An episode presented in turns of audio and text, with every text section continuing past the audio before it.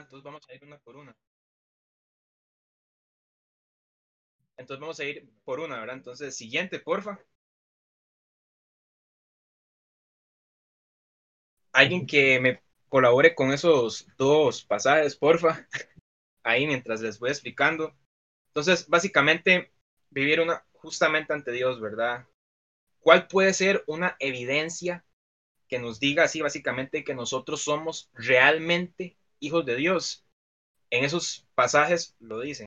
Entonces, alguien que me ayude con 1 Juan 2.29, por Yo lo tengo. Dice, ya que sabemos que Cristo es justo, también sabemos que todos los que hacen lo, lo que es justo son hijos de Dios.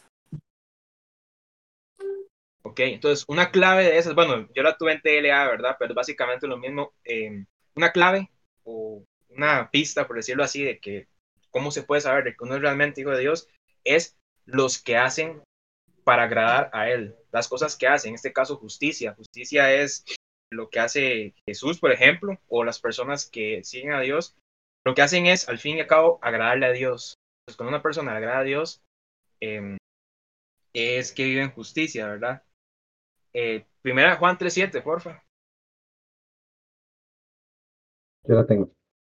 Dice, hijitos, nadie os engañe. El que hace justicia es justo, como Él es justo. Ok. Bueno, igual, esta yo las hice con la versión TLA, ¿verdad? Y disculpen más bien. Entonces, en la versión TLA da la clave de obediencia. Entonces, otra evidencia, otra pista puede ser la obediencia, cómo una persona le obedece a Dios. Eh, todo el que obedece, ¿verdad? A, Dios es tan justo como lo es Jesús. ¿Y quién es Jesús? Pues el Hijo del Hombre, ¿verdad? Entonces, la idea es como que en esta parte lo que decía es que nosotros nos parecemos a Jesús obedeciéndole a Dios. Por ende, somos. Eh, siguiente, porfa.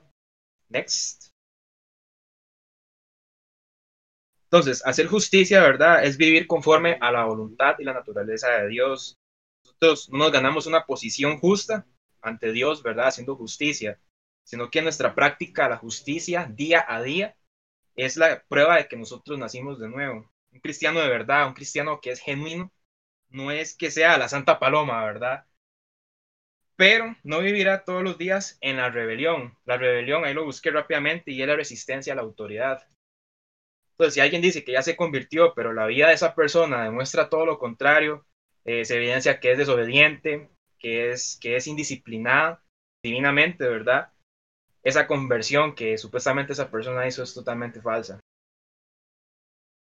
Next, porfa. Alguien que me ayude con Efesios 4, del 22 al 24, porfa. Es de mis versículos favoritos. Dice, Santo que Loli, santo que, santo que Loli ahí. Entonces, una vida justa delante de Dios, en este versículo se puede, en este versículo, en este pasaje se puede como destacar un poquito el camino para vivir una vida justa delante de Dios. Adelante, Loli. Dice, en cuanto a la pasada manera de vivir, despójense del viejo hombre que es aviciado conforme a los deseos engañosos. Renuévense en su mente y vístanse del nuevo hombre, creado según Dios en la justicia y santidad de la verdad. Esa es la obra del Espíritu Santo en nuestras vidas a través de la palabra. Cuanto más renovamos nuestras mentes en las escrituras, más probabilidades tenemos de despojarnos del viejo hombre con sus hábitos pecaminosos y vestirnos del nuevo que refleja la justicia y la santidad de Dios. Gracias, Loli. Si lo captaron, ¿verdad? Entonces, básicamente es despojarse y no vivir o no, eh, ¿cómo les digo? No, no estar como atentos a lo que nosotros éramos antes. La renovación viene, el camino está a partir de que nosotros renovamos la mente. En ese momento ya es como seguir y seguir y seguir para vivir una vida justa, porque en la edificación, en el renuevo, es donde empiezan todo, como que digamos, es como un cambio de chip, digamos, usted todo lo tiene que empezar de nuevo. Y en ese cambio vienen nuevas actualizaciones, que entre esas puede ser la obediencia y todo eso, ¿verdad? Que hemos, que hemos ido viendo. Este, next, porfa. Entonces, el otro punto es vivir con gran confianza. Siguiente, por favor.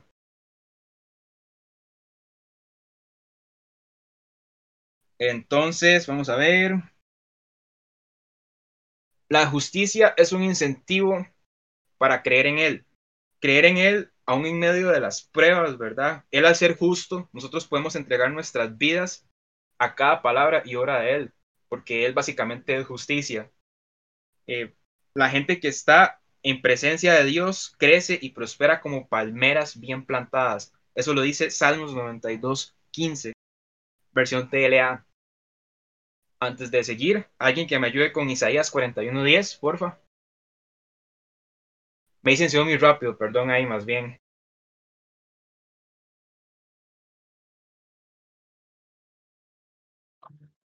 41 días, ¿verdad? Correcto. Aquí lo tengo. Siguiente ahí, porfa. Con la velocidad va ahí. Listo, listo. Dice, por tanto, no tengan miedo, pues yo soy su Dios y estoy con ustedes. Mi mano victoriosa les dará fuerza y ayuda. Mi mano victoriosa siempre les dará su apoyo.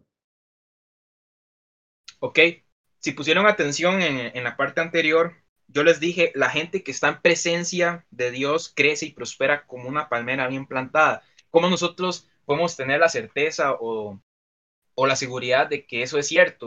Pues eso se reintera, no sé cómo decir la palabra, como que se, recalca en Isaías 41 días que él dice que él siempre nos va a estar apoyando y que siempre nos va a extender la mano de él.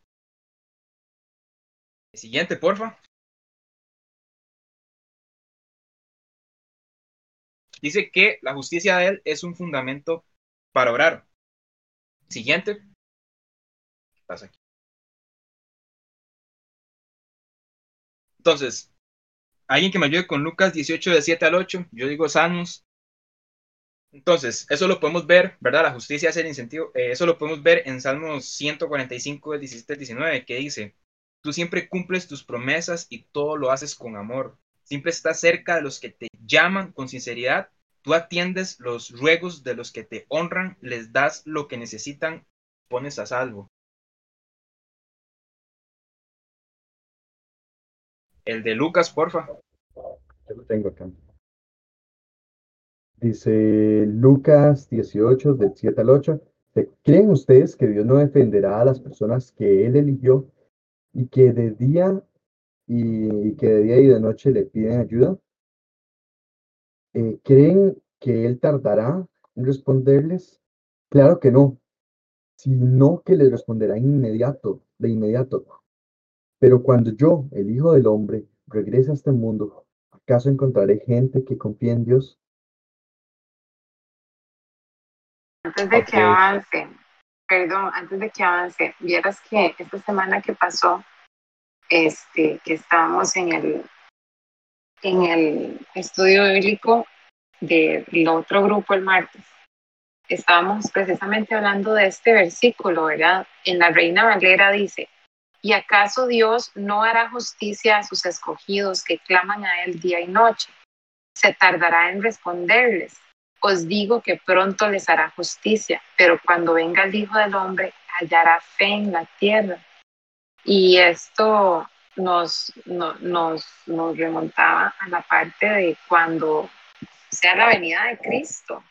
Si nosotros estamos viendo hoy en día lo que está pasando en el mundo, este, nosotros pudimos haber sido la última generación que vivió la iglesia como la vivió, que vivió un campamento, que vivió un servicio donde había alabanza de adoración, que vivió este, un abrazo, una intercesión, una imposición de manos. Y, y no, aunque, aunque no todo fue bueno, entre comillas, ¿verdad? Mucho de esto a nosotros nos enseñó a buscar a Dios, ¿verdad? Y ahora las generaciones venideras, a partir de este año y del año anterior, todo el formato, todo eso cambió y entonces yo me ponía a pensar en, en cómo hacer si, por ejemplo, yo llego a tener hijos, ¿verdad? Que mis hijos nunca van a vivir todo lo que yo viví. Ellos, ellos muy probablemente ya no existan los campamentos, muy probablemente ya no exista la alabanza de la adoración como nosotros la conocíamos y eso para nosotros fue una palanca tan grande para conocer a Dios, para poder experimentar a Dios en coinonía con otras personas, ¿verdad? Entonces, realmente estamos, estamos entrando en una era en la que la fe este, va a ser mucho más difícil de alcanzar para las personas que nunca han vivido esta, este fuego de la coinonía, de la unión de, de, de dos o más, como dice la Biblia, eh, buscando al Señor, ¿verdad? Entonces, estamos entrando en una época donde va a haber mucha oscuridad en la tierra, en, en términos de fe, y también estamos en, en una época en la que hay mucha confusión porque nosotros hemos vivido un patrón religioso que no tiene nada que ver con Dios, ¿verdad? Entonces, cuando, cuando las personas se dan cuenta de esto y empiezan a, a, entender, ¿verdad? Este, empieza a haber como mucha confusión. Entonces, este versículo realmente está enfocado y está hablando sobre el día que Cristo venga. Si para nosotros ha sido difícil teniendo tantas herramientas, el mantenernos firmes en la fe, el conocer a Dios, si para nosotros ha sido difícil conocer a Dios, ¿cómo va a ser de difícil para las generaciones que vienen? Y entonces este versículo dice, cuando el Hijo del Hombre venga, hallará fe en la tierra. ¿Ustedes se imaginan que Cristo viniera Tal vez ya nosotros estemos, tal vez ya nos hayamos muerto, pero que Cristo viniera y realmente no haya una persona que tenga fe en que Él es el Salvador y por ende se vaya con Él para el cielo. Y eso es lo que este versículo está, está planteando, está, nos está retando, ¿verdad? Que es lo que Brento nos está enseñando hoy. Nos está retando a decirnos, bueno, cuando Cristo venga, vamos a ser, voy a ser yo esa persona que tenga fe. Cuando Cristo venga, Él me va, me va a encontrar a mí con fe. Y de eso va a depender mi salvación. Porque si yo no tengo fe, yo no voy a ser salva. Pero entonces Cristo realmente nos va a encontrar con fe en, en la tierra. A eso es a lo que se refiere con ese versículo. Por eso dice, os digo que pronto les hará justicia. ¿Cuál va a ser la justicia que Cristo va a hacer para nosotros? Venir, venir por la iglesia, venir por, su pueblo, por los que creen. Pero si Cristo viene hoy, estamos nosotros preparados para eso. Estamos preparados para recibir la justicia de Dios. A eso es a lo que se refiere este versículo es, es, una incógnita, es una pregunta bastante confrontativa y nos pone, nos pone bastante este, en contexto y, y en jaque, básicamente, ¿verdad? Nos confronta. Eh, perdón, Brayton, adelante. Gracias. O sea, digamos, que, que, que rajado en serio, porque, digamos, todas las generaciones han esforzado por mantener y, y que al final esto muy probablemente termine sin nada de fe, o sea, es un caso hipotético que sea así, que venga Jesús, haya en la, tierra un poco de gente que siquiera sabe quién es Jesús al rato. Qué fuerte, ¿verdad? Continuemos entonces.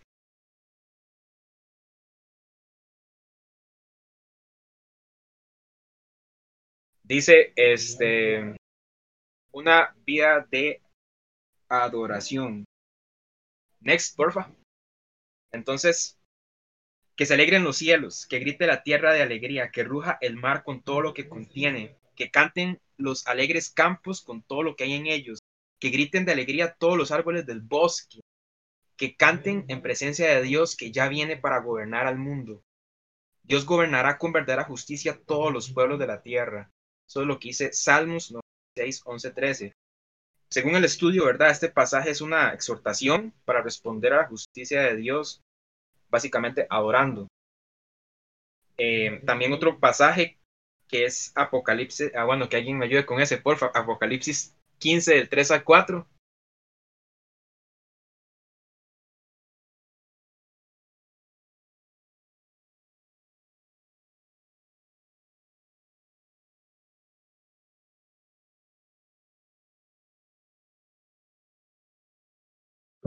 Apocalipsis 3. 15 del 3 al 4. 15, 3, 3 4. Ajá. Eh, ok, dice, eh, le leo traducción en lenguaje actual.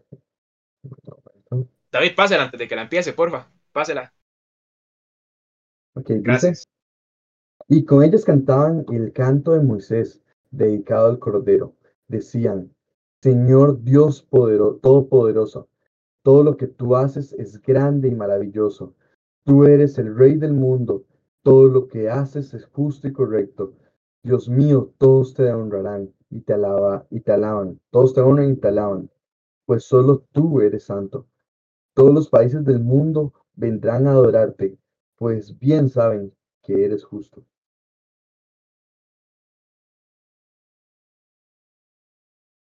Ok, entonces, este, ya hemos visto hasta el momento, ¿verdad? Que agradándole a Dios, obedecerle, orando, orando con confianza, ¿verdad? Adorando, son una de las respuestas que tenemos que tener ante la justicia de Él, ¿verdad? Entonces, la otra clave sería, siguiente, porfa. La otra clave sería proclamando, anunciando, haciéndolo viral, eh, eh, la justicia de él a todas las personas posibles, en la China, en la Conchinchina, no solo en el barrio y en el gueto, sino en todo lugar que se encuentre. Em, vamos a ver.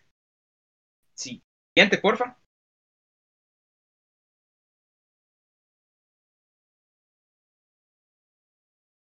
Ok, vamos a ver. Tardanza. Entonces, sí, como les digo, no se trata de, vivir rectamente con confianza o en adoración, también tenemos que divulgar, ¿verdad? No estamos hablando de, solo de todo lo que les dije anteriormente, entonces, eh, sino es llevarlo a todos los lugares posibles, si pueden hasta fuera de la tierra.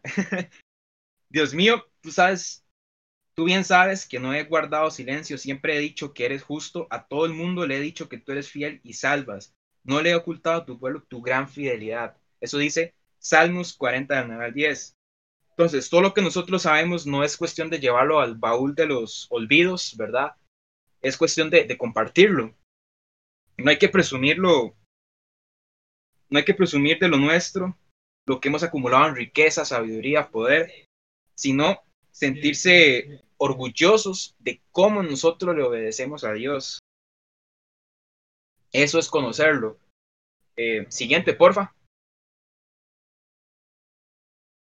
Ajá. Entonces eso es lo que dice básicamente Jeremías 9, 9, del 23 al 24, que nos sintamos orgullosos porque nosotros conocemos a Dios cuando le obedecemos, no cuando nosotros, ¿verdad? Empezamos a presumir de todo lo que nosotros hacemos, tenemos, cualquier cosa. ¿Ok? Entonces, siguiente, porfa. Para culminar, ¿verdad? Este capítulo, ¿cuál es una de las más, cuál es uno de los más grandes propósitos, ¿verdad?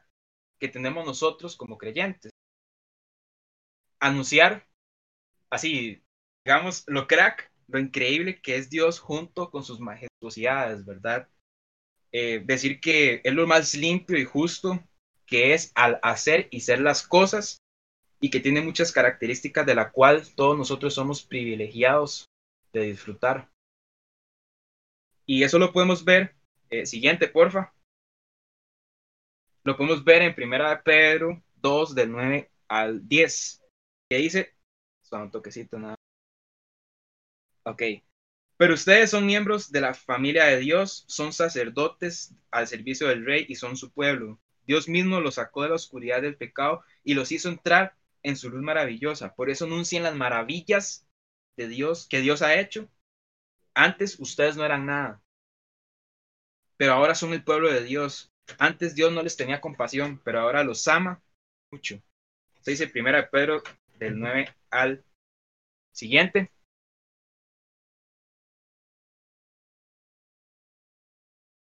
Muchísimas gracias, eso sería todo. ¿Algo que decir, que aportar? No sé.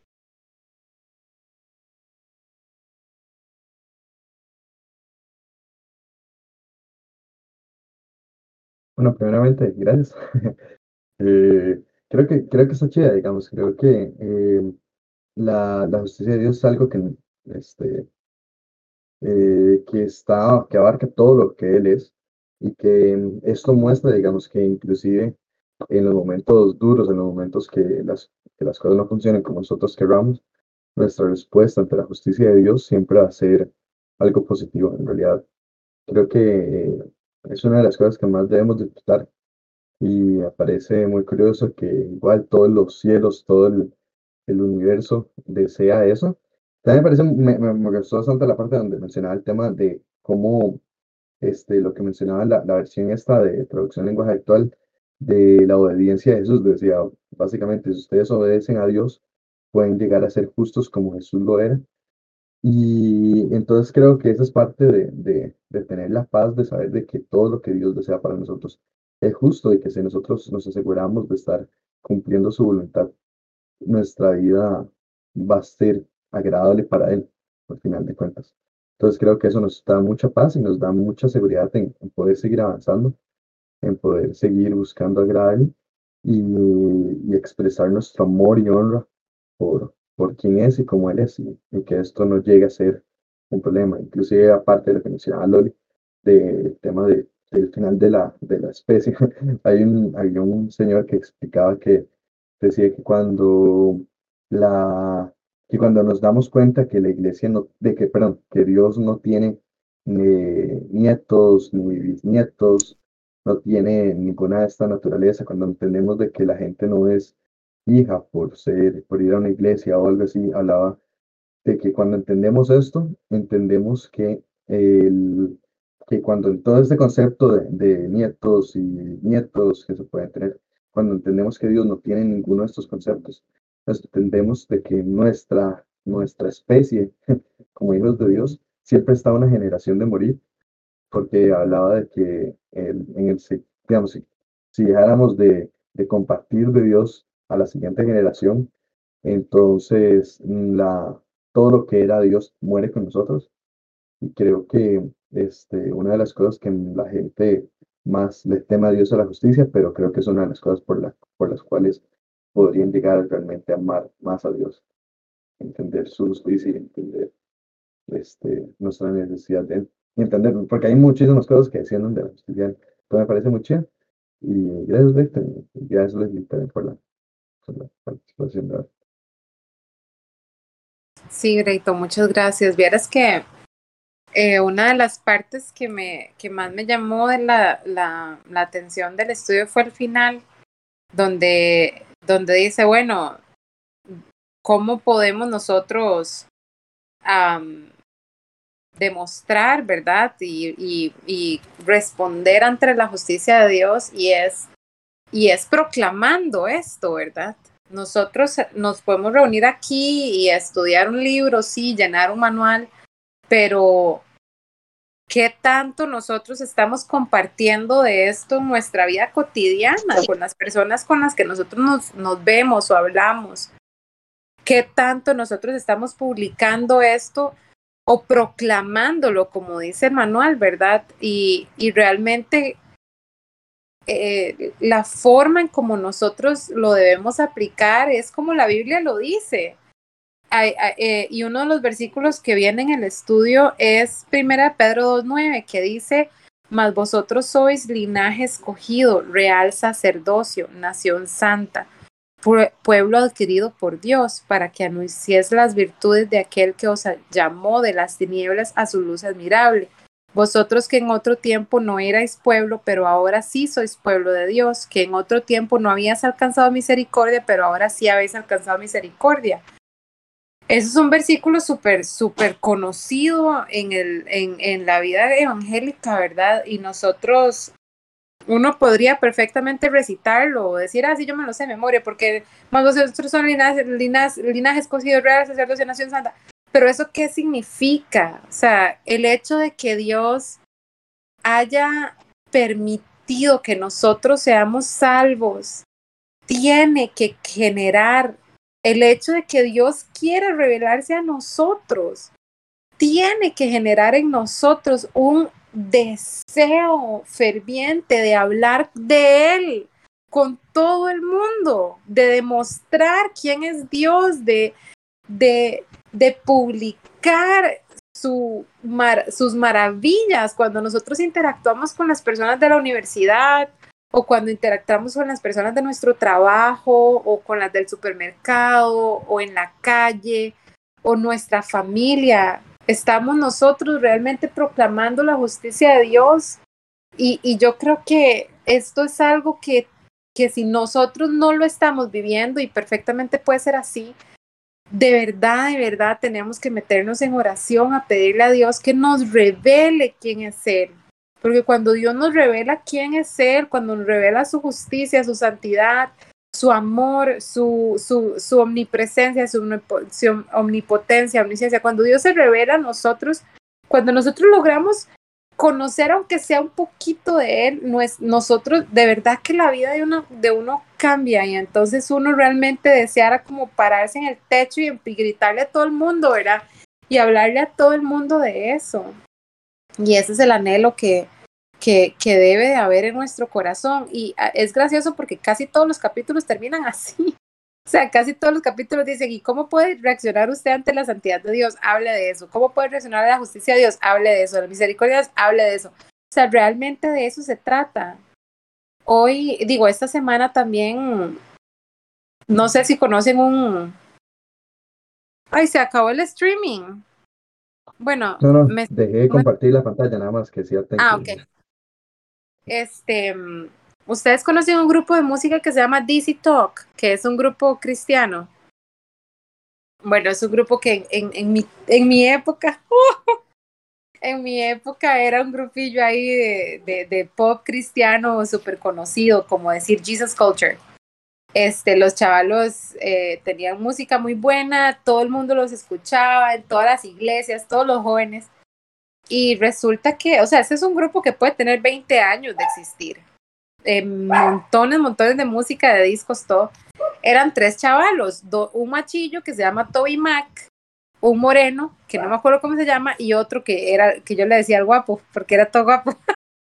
y resulta que el, el guapo esta semana públicamente dijo que ya no era cristiano, que ya no creía en Dios, que él ya no eh, profesaba esa fe y él dijo que, bueno, que él estaba a favor del, del, movimiento este, de los homosexuales y que él respetaba eso, que era decisión de ellos era así y un montón de cosas, ¿verdad? Pero él básicamente dijo que no creía en Dios. Y yo decía, Señor, ¿cómo es posible? O sea, este chaval pudo haber hecho el dinero de su vida toda su casa, sus carros, sus riquezas, su, su familia, todo el fundamento de su vida está sobre la plata que él hizo a través de la música que hizo cristiana para que ahora y diga que no cree. O sea, no solo es decir, no, es que yo ya no creo, es que nunca creyó, nunca creyó, porque una persona que desiste de la fe nunca tuvo fe. Y yo decía, Señor, ¿cómo es posible? Y no solo eso, sino la gente que viene detrás de él. La gente que por años siguió su música, escuchó, cantó las canciones, su familia, su esposa, sus hijos. O sea, ¿cómo es posible? Por eso en la Biblia dice que, que, que, que, la persona que está y que después desiste es mejor que nunca hubiera creído, es mejor que nunca hubiera estado porque genera tanto daño, ¿verdad? Y, aquí es donde nosotros realmente nos vemos confrontados, o sea, en esta noche, en este aquí, en este ahora, nosotros nos vemos confrontados a si realmente estamos aquí porque creemos en Dios o nos estamos forzando a creer en algo que realmente no creemos. Y esto es una gran confrontación. ¿Cómo nosotros vamos a hablar de la justicia de Dios si no creemos en eso?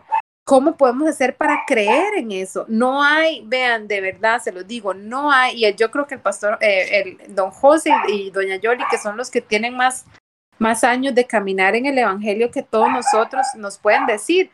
O sea, realmente no hay otra forma afuera de leer la Biblia y de orar y de tener comunión con Dios. No hay, no hay, no hay receta, no hay campamento, no hay concierto juvenil, no hay, no hay otra receta aparte de buscar a Dios en lo privado, de orar y de leer la Biblia. No hay otra manera. Y si nosotros, y en el momento, mejor dicho, que nosotros empezamos a conocer a Dios por, por cortos que sean nuestros años, en ese momento es cuando nosotros empezamos a ser testigos, que es lo que dice Juan 3:16, y me seréis testigos en Jerusalén, en Samaria, en Judea y hasta lo último de la tierra. ¿Qué significa eso? Que a donde quiera que nosotros estemos, vamos a poder hablar de quién es Dios porque fuimos testigos, porque lo vivimos, porque nos porque estuvimos frente a, a Dios y lo conocimos y entonces podemos hablar de Él. Y si ustedes sienten que no lo conocen a ese nivel, oren, cuando yo tenía 16 años, nunca se me olvida, yo estaba en mi cuarto y yo era una adolescente, estaba en mi cuarto, en mi casa, yo vivía con mi mamá, dependía de ella. Y yo me acuerdo que yo estaba muy frustrada porque yo no sentía que conocía a Dios. Y me acuerdo que yo me arrodillé en, en, la, en un sillón que estaba en mi cuarto y empecé a orar. Y le dije a Dios, y yo le dije, Dios, es que yo me siento seca, yo me siento seca, yo siento que no, que, o sea, que mi vida espiritual está seca, por favor, dame una señal, ayúdame a conocerte más. Y nunca se me olvida que cuando yo hice esa oración, en ese momento cayó un, un, un estruendo y empezó a llover así fuertísimo, ¿verdad? claro, mi casa tenía el techo como de lata, entonces se, oía durísimo toda la lata, ¿verdad? Y sonaba aquello y yo, yo llovía y llovía. Y para mí, obviamente, o sea, y pues seguro ya estaba oscuro, yo ni cuenta me había dado. Entonces, eh, pues digo, un, un, fenómeno natural que sucede en cualquier momento, pero en ese momento para mí fue tan impactante y yo empecé a llorar y yo lloraba y lloraba y fue un evento, un momento que fue, que me marcó mi vida este, porque yo sentí que Dios me había respondido de esa manera.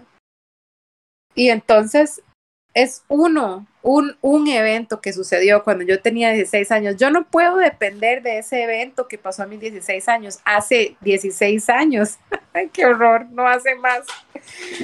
Yo no puedo depender de algo que pasó hace casi más de 16 años. qué horror. Pero sí pero sí fue un momento que si yo no hubiese estado orando, que si yo no hubiese pedido a Dios, que si yo no hubiera estado clamando a la presencia de Dios, no lo hubiera tenido.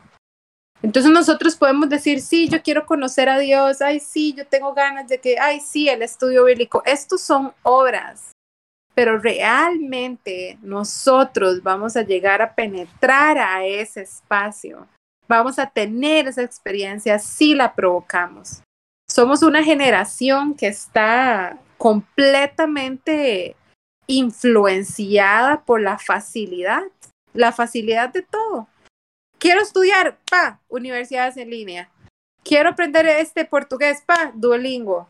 Eh, quiero hablar con mis amigos, no tengo que salir, pa, celular, Zoom, eh, Google. Eh, quiero aprender a hacer, este, por ejemplo, quiero aprender a hacer una receta de comida tailandesa, pa, recetas en internet. O sea, todo está puesto para nosotros así, está given, ya está dado. Entonces nosotros tenemos que luchar con eso. Eso es una de las razones por las cuales estamos haciendo el manual a mano. Uno diría, ay, qué pereza escribir en papel, qué pereza buscar en la Biblia de papel. Pero, ¿por qué lo estamos haciendo? Porque es una disciplina. ¿Por qué? Porque estamos acostumbrados a que todo se nos, se nos sirva así adelante de nosotros, se nos sea dado, pero realmente construir una relación con Dios depende de nuestro esfuerzo y nuestra dedicación. No hay, no hay otra forma. Ya, perdón, hablé como 10 minutos. Lo siento.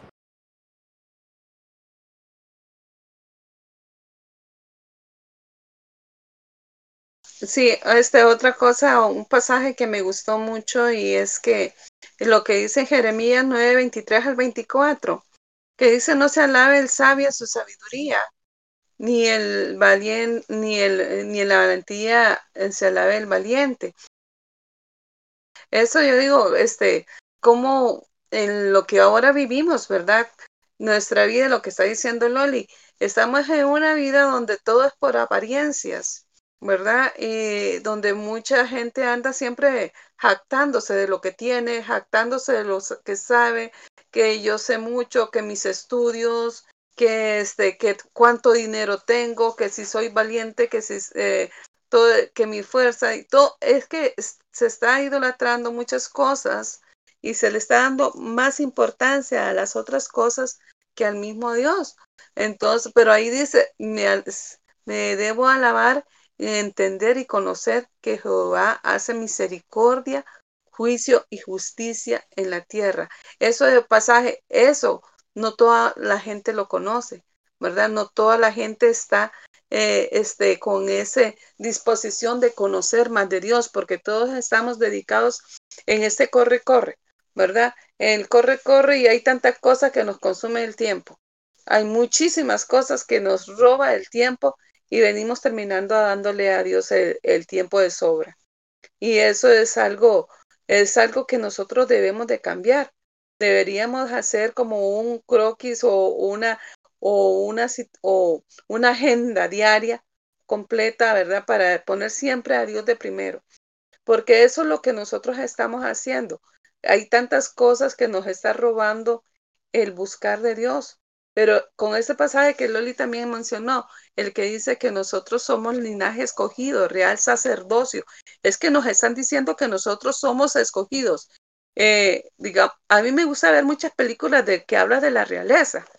Y, cuando nosotros venimos, somos, éramos simples plebeyos destinados para la eh, para irnos directamente al infierno por nuestros pecados, ¿verdad?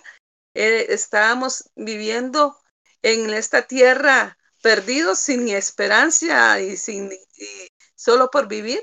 Y viene Jesús y nos dice, te escojo, ¿verdad? Nos escogió y nos dice ahora, soy linaje escogido, eres sacerdota, ¿verdad? Eres, real sacerdocio, ¿verdad? Tienes un, un, poder, una autoridad aquí en la tierra. Eh, sos una persona escogida para proclamar las cosas que yo hago. Ese es un honor que Dios nos está dando a cada uno de nosotros. Y nosotros estamos cogiendo ese honor y lo estamos tirando así, como si no vale nada, ¿verdad?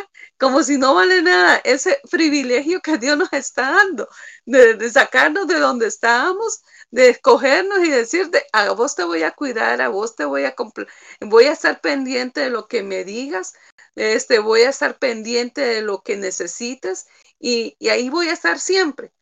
Pero lo que necesito es que vos me sigas, que vos me seas obediente, que conozcas de la misericordia que yo tengo, que, que yo soy justo y que yo hago juicio y que seas obediente con todo lo que yo te pido. Es nada más eso lo que nos está pidiendo. Y nosotros no estamos valorando eso, lo que Dios nos está dando, ¿verdad? No todos lo estamos valorando como debe ser. Entonces, es algo eh, impresionante, es algo impactante lo que Dios ha hecho de nosotros, ¿verdad? Nos ha escogido, esa palabra, Él nos escogió, es algo que, que yo digo, uh, este, a veces digo, pero Dios también es un Dios de misericordia y Dios de amor y también quiere que todo el mundo venga al conocimiento de Él, ¿verdad? Pero el decir, Dios me escogió a mí me da un, un sentido de, de importancia, de decir, wow, Dios me ama, Dios me ama a pesar de, Dios me ama tal como soy, Dios me ama, ¿verdad? Porque sabiendo como con mis defectos, sabiendo con todo lo que soy y a pesar de eso Él me escogió. Entonces estamos con un gran privilegio y que lo único que tenemos que hacer es este, proclamar la justicia de Él, ¿verdad? Y hay otro pasaje muy lindo que decía, que no se quede no en el Salmo 40, no, eh, eh, no encubrir su justicia dentro de mi corazón. Ese, ese otro, me fascinó ese pasaje que decía que no debo encubrir su justicia dentro de mi corazón. O sea, yo sé que Él es justo, pero eso no se tiene que quedar acá adentro, sino que hay que proclamarlo.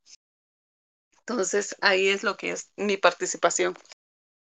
Eh, yo quería hacer algo muy, rapidito. Este, este texto que, bueno, el, el, cierre del capítulo es muy importante, donde dice que proclamemos, ¿verdad? Y cuando se lee primera de Pedro, ¿verdad? Creo que es el texto, segunda de Pedro, perdón, en esos versículos, este, muy, eh, muy fácilmente nos quedamos en el inicio, ¿verdad? Yo soy real sacerdocio, yo soy nación santa y soy un pueblo adquirido por Dios. Soy un chineado de papá y ahí me quedo. ¿Pero para qué? Y el cierre de ese capítulo, de esos versículos es para que lo anunciemos, para que anuncie las virtudes. O sea, hay una demanda de nosotros de, de, de, de extender el reino en el sentido de, comunicarlo. Y, y yo Jesús cuando, cuando él recalcó mucho texto sobre la fe, aparte que la puso en práctica, en una parte dijo él. Que si tuviéramos fe como un pequeño grano de mostaza, diríamos a este monte, quítate y échate al mar y, se quitaría. Ahora dicen que, bueno, yo, el grano de mostaza es como el tamaño de una pulga, según entiendo yo, es pequeñito, pequeñito, y si, y si uno lo ve, el efecto que produce eh, ya germinando es grande, es un árbol que dice que tiene un, no los conozco, el árbol de ese, crea, crea un árbol bien frondoso, este, y si lo vemos, ¿qué nos está pidiendo el Señor? No nos está pidiendo que tengamos la fe que Él tenía, en el volumen de fe que Él tenía, sino con solo el pequeño grano de mostaza que les estoy pidiendo, con eso ustedes pueden hacer mucho. Entonces, ¿cómo vamos a proclamar a alguien que ni siquiera a veces tenemos esa fe de ese pequeño grano de mostaza? O sea, yo voy a proclamar aquel en que yo crea. Usted ve a la gente de, de, ahora en estos tiempos que es de las Naciones Unidas proclamando todo lo de los LGTB y todo eso. ¿Por qué? Porque se lo creyeron. Se lo creyeron y están vendiendo la idea como de lugar. El comunismo por allá, la gente de, Venezuela, y tenemos a, Ortega haciendo lo suyo en, el norte. Entonces están creyendo tanto lo que ellos eh, viven que lo proclaman a diestra y siniestra. Ellos están creyendo eh, eh, su, su, entre comillas, su verdad y la están proclamando. Y nosotros, la pregunta mía es, yo voy a hablar algo de alguien, eh, voy a hablarle a alguien de Dios. Mi pregunta es, a ese Dios que yo voy a proclamar ante los otros, yo le creo.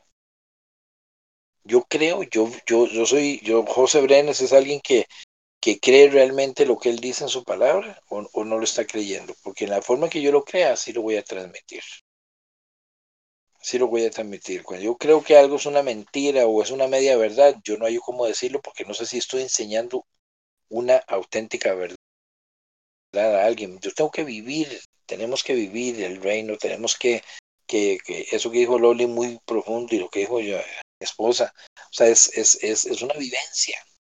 Porque vivir en religión, oiga gente, son miles de religiones las que hay. Entonces, vivir en religión, ¿qué es? Nada más meterse bajo un concepto, decir, yo soy cristiano, o soy evangélico, o soy testigo de Jehová, o soy vivir bajo un concepto religioso es fácil. Soy católico y ya está, y voy y cumplo. Soy evangélico, voy y pego cuatro palmadas y cumplo. Soy testigo de Jehová, me fui y le hablé a otros porque estoy más obligado a hablarles que porque amo lo que estoy haciendo, porque si no, no me voy a ir al cielo, ¿verdad? Entonces, ¿qué es mi fe? Mi fe es la que va, la que va a marcar qué, qué tanto creo en él como para exponerlo y decirle a la gente, mire, Él es real, Él es vivo, eh, puede llegar a Él, no tengas temor, búscalo, abrázalo. Pero si yo no lo creo, si no tengo esa fe, como ese pequeño grano de mostaza, ni siquiera. Entonces, eh, eh, ese, ese me, me, aporta en esto, ¿verdad? Vamos a proclamar mucho a aquel quien le creamos y tenemos que creerle a él, porque yo le puedo decir algo, gente, este, eh, en, mi tiempo de convertido, 40 años no me convierte en más, más hijo del reino que, que, que el que se convirtió ayer. Eso no me hace. Me hace eh, un hijo de Dios, me hace un real sacerdocio, me hace una nación santa, me, eh, en la práctica, la relación que yo tenga con, con el rey, con el el mayor, el más que todo, con el que está sobre todas las cosas, es lo que va a marcar la diferencia. Y si yo lo amo a él, y si yo me compenetro con él, y si José Brené lo busca y se empapa de su palabra y, y, se enamora de él, como dijo usted, Loli, ¿cierto? O sea, es tal lo que hay en mí que lo voy a gritar a los cuatro vientos. Es como aquellas parejas que están como tortolitos, ¿verdad? Están tan enamorados que usted lo ve que, que, que, que tal vez, no sé si ustedes han visto gente que tal vez están, da la apariencia que están en la misma casa y se escriben por Facebook. ¿Lo han visto ustedes? Viste, mi amor, tal cosa. Y otra cosa, sí, mi amor, te quedó muy rico. Y están tal vez allí, hombro con hombro. Viste, mi amor, cómo me quedó esto. Sí, mi amor, le y están a la par. Porque tal vez están viviendo una relación que hasta ahí los lleva. Por Dios, ¿y nosotros qué? Bueno, no, no hablo de ustedes, porque ustedes, eh, no puedo hablar de ustedes, hablo de mí. ¿Y José Brenes qué? ¿Qué está haciendo José Brenes? ¿Qué tanto ama a Dios? ¿Qué tanto lo está proclamando? ¿Qué tanto lo cree? Y en la medida en que yo viva, yo sé que José Brenes va a empezar a, proclamar. Es más, les voy a decir eso porque se lo estoy diciendo. Porque una, una eh, amiga cristiana de, de, juventud, ella fue mi primer líder de jóvenes. Este, un día esos escribió algo y decía que aquellos tiempos donde salíamos a predicar, precisamente lo salíamos a predicar, salíamos a, visitar las, las cárceles, yo recuerdo ese tiempo, salíamos puerta por puerta, hacíamos actividades en las calles, proclamábamos al Señor y alguien le, otro, otro que lo hacía también y en los buses le, le dijo y, y ella me puso algo al final, se lo voy a decir aquí. Y no se lo contesté porque tengo que contestárselo desde otro ángulo y no se lo contesté, pero todavía está dando vueltas en mi cabeza. Me dijo, José, salgamos de nuevo. Y nada más le puse un dedito arriba. Y no le contesté. No porque no quiera hacerlo, sino porque José Brenes tiene que compenetrarse tanto con Papito, de tal manera que cuando yo le lleve a esa gente esa comida es porque ya yo primero la probé, como el copero del rey porque ya estoy tan empapado de esa fe que yo quiero que ellos la vivan igual. Porque si le llevo una religión los voy a matar.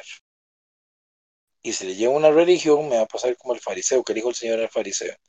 Ustedes que cruzan el mar para ser un prosélito y lo hacen más hijo del infierno que ustedes. Entonces no llevemos religión, llevemos relación. Y cuando le llevemos relación a esa gente, cuando le digamos, siéntese a los pies de papá y hable con él, él te va a escuchar, este, eso sí los va a meter. Y quería cerrar con eso, ese texto que, leyó, eh, que leyeron por ahí dice, que cierra con esto, y cuando el Hijo del Hombre venga, ¿hallará fe, en la, ¿hallará fe en la tierra? Es una pregunta sin respuesta. No, no es que no tiene respuesta, él no dio la respuesta. Él nos tiró la pregunta a nosotros porque Él sí sabe. Y nos dice, en otras palabras, cuando yo venga descendiendo, hallaré fe en ustedes. Porque no le está hablando al mundo. El mundo no cree, el mundo con costos cree en lo que está viendo. Nos está hablando a nosotros. Porque si yo, como hijo de la casa, no tengo fe, ¿qué voy a esperar de la gente? ¿Hallará fe en la tierra? ¿Qué pregunta? ¿Y dónde está la respuesta? Busquen ahí, no está. Después de ahí él no respondió, como en otras parábolas que él dice, pero tal cosa, pero esto, por eso, ahí no dijo nada después de ahí. Nos dejó a nosotros dando vueltas con esa pregunta. Y esa es mi parte. Ahí los dejo. Vieras que yo les quería contar así rápidamente. Un día de esos estaba hablando con mi hermana. Y entonces mi hermana tiene un hijo que tiene 13 años es un chiquillo todo lindo, ¿verdad? Es un chiquillo obediente, este, servicial. Y un día de estos me contó mi hermana que ella estábamos en la iglesia y que ella, este, ella se quebranta, ella levanta las manos, ora, canta, ¿verdad? Y entonces dice que un día esto le dice mi sobrino, mami, es que qué vergüenza sentarme con usted en la iglesia porque usted se pone toda ridícula a levantar las manos.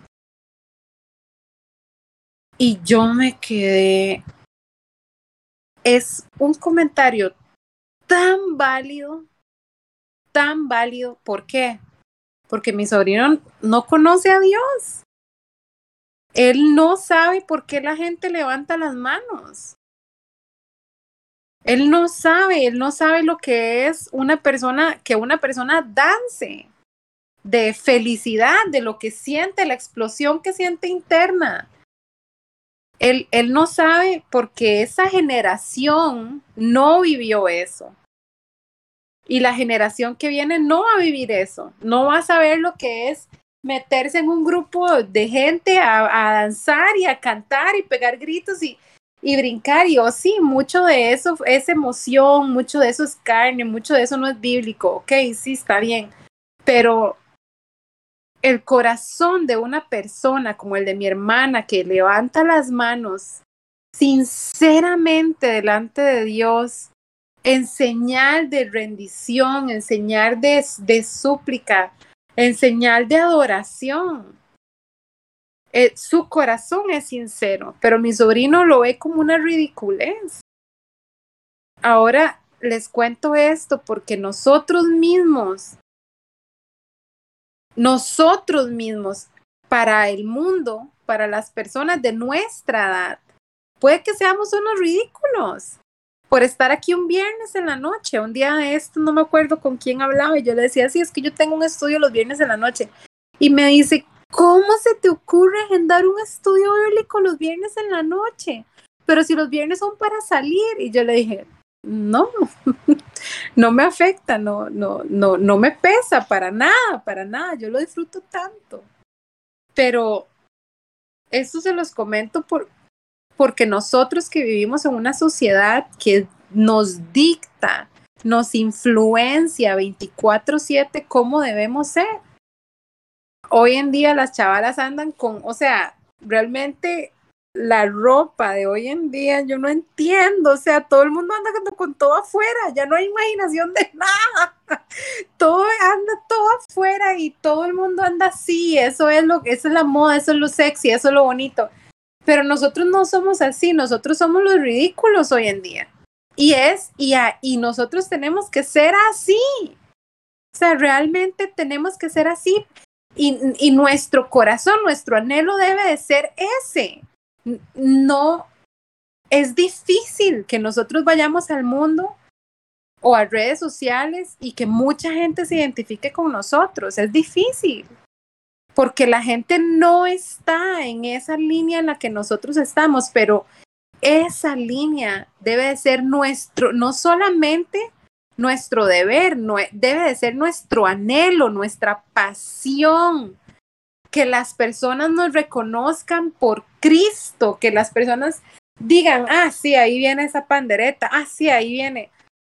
Yo me acuerdo, yo no sé si a ustedes les ha pasado en, la generación de ustedes, mi generación era la del bañazo, ¿verdad? Uy, qué bañazo tal cosa, uy, qué bañazo tal otra, uy, qué color esto, qué color aquello, uy, no, es que qué vergüenza que me vean haciendo tal cosa, qué vergüenza que me vean predicando la, hablando de Dios en un parque, qué vergüenza que me vean con la Biblia. Mi generación era así, y, y, y uno, hasta cierto punto, uno también, yo también muchas veces me avergoncé y todo, pero ahora yo estoy en un momento en la vida, en, eh, yo estoy en un momento en la vida, chiquillos, en, los, en el que yo, a mí no me, no me importa.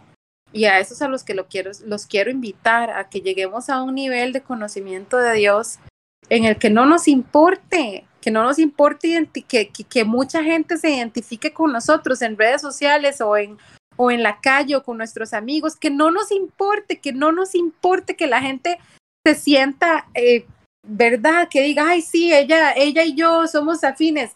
No, a mí eso no me importa, a mí me importa ser afín con las personas que quieren ser afines con Dios.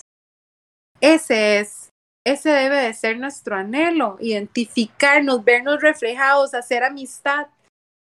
Eh, David, Mad y yo hemos hablado de eso mucho, ¿verdad? ¿Quiénes son nuestros amigos? ¿Por qué nosotros mantenemos amigos cerca de nosotros que no son afines con Dios? ¿Por qué tenemos lealtad para esas personas y no tenemos lealtad para Dios?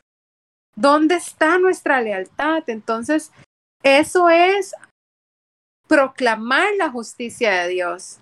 Esa justicia, eso no se queda aquí, no se queda en estas cuatro paredes virtuales, ¿verdad? En este estudio bíblico.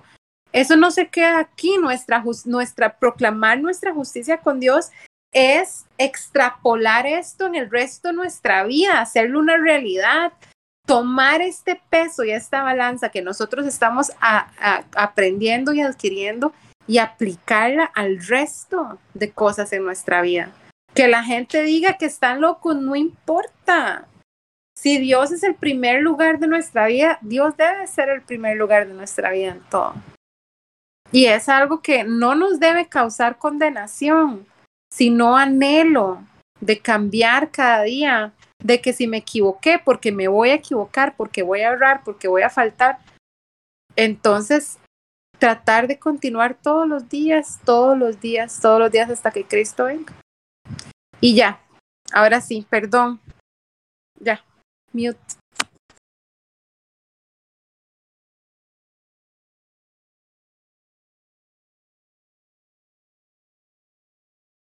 ¿Alguien más quiere aportar? Si no, para pasar al siguiente capítulo. Mi parte está bien. Me, me parece bastante en los aportes y, también la presentación de Break, los agradezco a todos. Y con eso último, en realidad hay, hay, un, hay un libro que se llama Ninguna Vergüenza, que es de uno que cuenta como, hace como un análisis de algo que Pablo dijo, que era el tema de no avergonzarse, y expresa completamente el tema de, de lo que es el mensaje de Jesús, de lo que hizo Dios por la humanidad, y cómo, este, cómo para, para Pablo este era un honor, porque inclusive Pablo menciona, habla un momento como de que más bien él lo ve como un privilegio que él puede perder. Dice, si yo no me entreno, si yo no, dice, yo me entreno como si fuera un atleta, porque si no puedo quedar descalificado. Y, cuando pensamos lo descalificado, pensamos en la salvación directamente, que, que él estaba hablando de que él tenía miedo de perder su salvación. Pero si vemos lo que él está hablando, era que él está hablando de que si él no se, que si él no se preparaba, que si él no estaba eh, listo, él, Dios le iba a quitar el privilegio que le había dado de compartir el mensaje de lo que hizo Jesús y lo que decidió hacer Dios por nosotros. Y y creo que, creo que es chido, porque eso pasa, como mencionaba este, mi mamá hace un momento, del tema de la, de la parte militar, de la eh, militar, no, perdón, eh, de la realeza, digamos, es un honor a tenerlo cuentas. Entonces creo que eh, todo está muy chido, igual la parte de mi papá, la parte de Loli, de mi mamá, y la presentación de ahorita, les agradezco a todos.